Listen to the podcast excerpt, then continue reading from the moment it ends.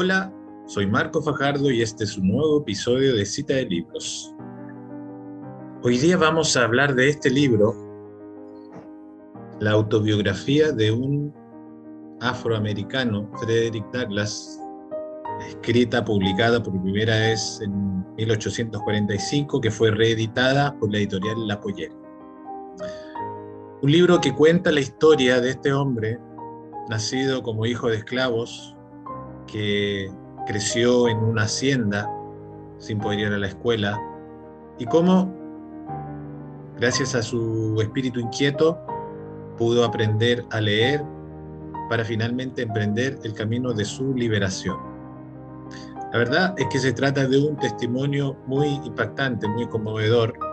Recordemos que la esclavitud existió durante siglos, si no milenios, en la civilización occidental por lo demás, también en Chile, hasta la independencia, hubo esclavos en nuestra patria.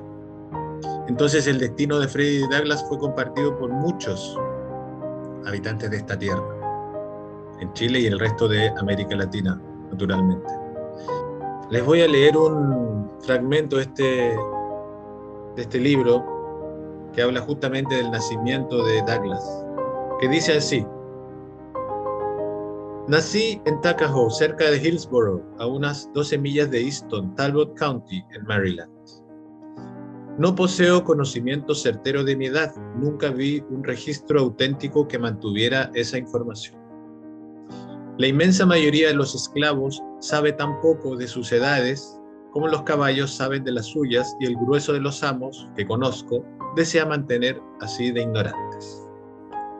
No recuerdo haber conocido nunca un esclavo que pudiera aseverar la fecha de su nacimiento.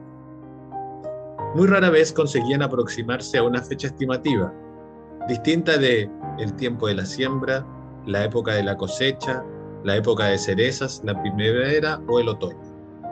El deseo de información respecto a mi persona fue, incluso durante mi infancia, una fuente de infelicidad. Los niños blancos podían decir cuántos años tenían y yo no sabía por qué me estaba vedado ese privilegio. Me estaba prohibido preguntar cualquier cosa acerca de mi edad a mi amo.